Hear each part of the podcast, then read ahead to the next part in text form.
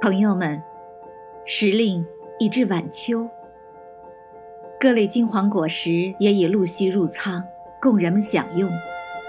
这正是感恩的季节。说起感恩，让我想起了中国一个古老、美丽而动人的传说。远古的时候，在中国南海海外，有这样的一群人，他们像鱼那样。水居于大海之中，使之称之为鲛人。鲛人或叫鲛女，她们就是传说中的美人鱼，真的漂亮极了。这些美丽的鲛女心灵手巧，勤奋耐劳，她们用胶绢昼夜不停地织布，这布帛可不是寻常的织品。而是无比珍贵的轻纱和薄绢，刀枪难破，水火不侵，可谓千金难求啊！每隔十年，美丽的娇女们便带着丰美的绢纱来到水面，借宿于岸上人家。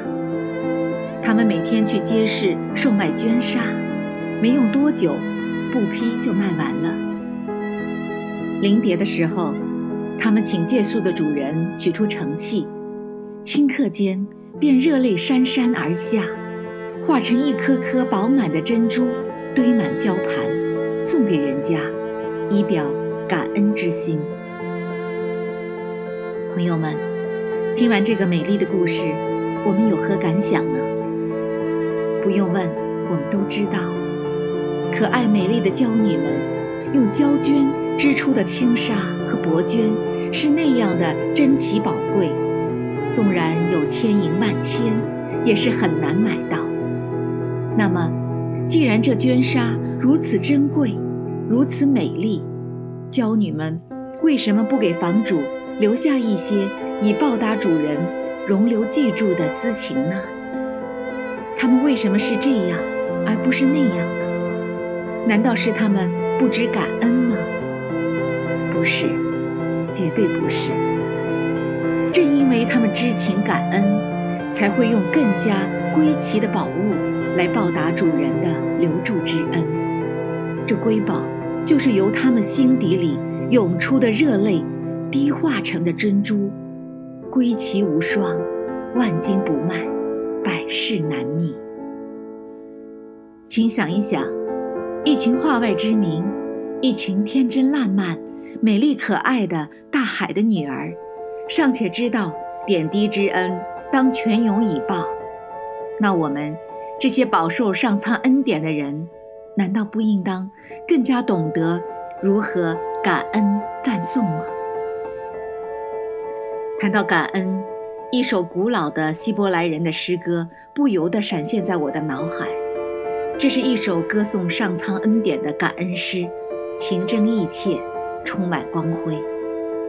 这首诗将人的灵魂深处的情感怒放出来，深深地感动诗人自己，也深深地感染着他人。诗中写道：“上苍用美物使我们所愿的得以知足，有怜悯，有恩典，且有丰盛的慈爱。”在诗中，诗人呼唤自己的身心灵。包括身体里的每一个细胞都要活跃起来，纵情赞美上苍的恩慈。从诗中，我们能深切感受到诗人经历了丰沛的神泽，满意了上苍的恩典，有感而发，深情感恩，纵情歌，给我们树立了一个光辉典范。榜样的力量是无穷的，朋友们。在我们的日常生活中，我们有什么要感恩的吗？对于他人的帮助和给予的好处，我们从心底里深深感恩了吗？其实，懂得感恩，说上一句感谢的话语，或是做出一个感恩的实际行动，实在是一件快乐的事情，对身心大有益处，也会使我们的品质更加高贵。华美。我们中华民族是一个懂得感恩的民族，汉语中有关感恩的同义词、近义词可以列出一长串，如感泣、感替、感佩、感刻、感激、感勇、感颂、感明、感心、感大等等。我们还有许多如诗一样精粹的成语，诸如感恩戴义、感恩戴德、感恩图报、感激流涕。感激涕零等等。作为一个古老的诗歌大国子民，我们中国人酷爱诗词歌赋，我们也有不少感恩的诗作，如孟郊的《游子吟》，几乎人人都能背诵。唐诗中还有我喜欢的陈润的诗《雀题》，愿与大家分享。现在我来读给大家听一听。丈夫不感恩，感恩宁有泪。心有感恩雪，一滴染天地。这是一首五言绝句，与希伯来人的感恩诗有异曲同工之妙。也许是他们都有一种相似奇妙经历的缘故吧，皆都留给我们留下了想象的空间。可以这样说。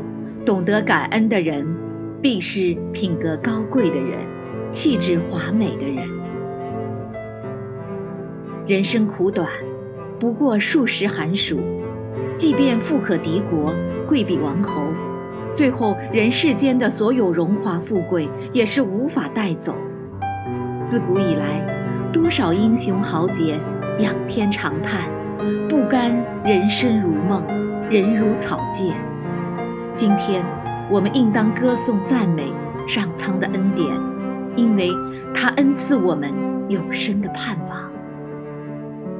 朋友们，不知您是否留心观察过，我们生命赖以生存的这个星系，以及目力所及之处，请看一看，请想一想，这点点滴滴，这林林总总，其实都是上苍的。难以测度的精妙设计，大有星月、阳光、空气，小有鱼虾、素菜、大米，哪样不是我们所获的恩赐？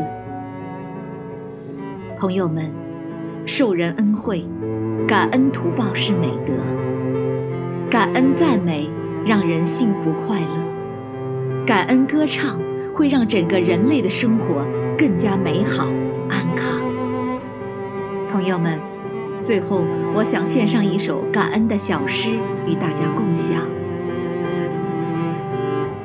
对我们还没有拥有的期望感恩，因为如果我们拥有了一切，如何还有期盼？感恩我们还有很多未知的知识，因为这给了我们学习的机会。困难的时候学会感恩。这是我们成长的机会，感叹我们的不足，这是我们提升的机会。感恩每一个挑战，因为我们会更加坚强和有魅力。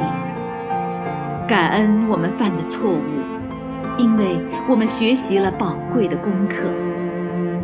感恩我们疲惫的时候，因为付出带来不同。我们喜欢为好的事情感恩，其实，丰富的人生是对遇到的挫折和艰辛也感恩。感恩能够让我们将负面转化为正面的人生。让我们一起有一颗感恩的心，找到一种方式，让我们勇敢地挑战困难，相信我们一定能够收获满满的祝福。祝大家感恩节快乐！感谢收听清河漫谈，我们下期再见。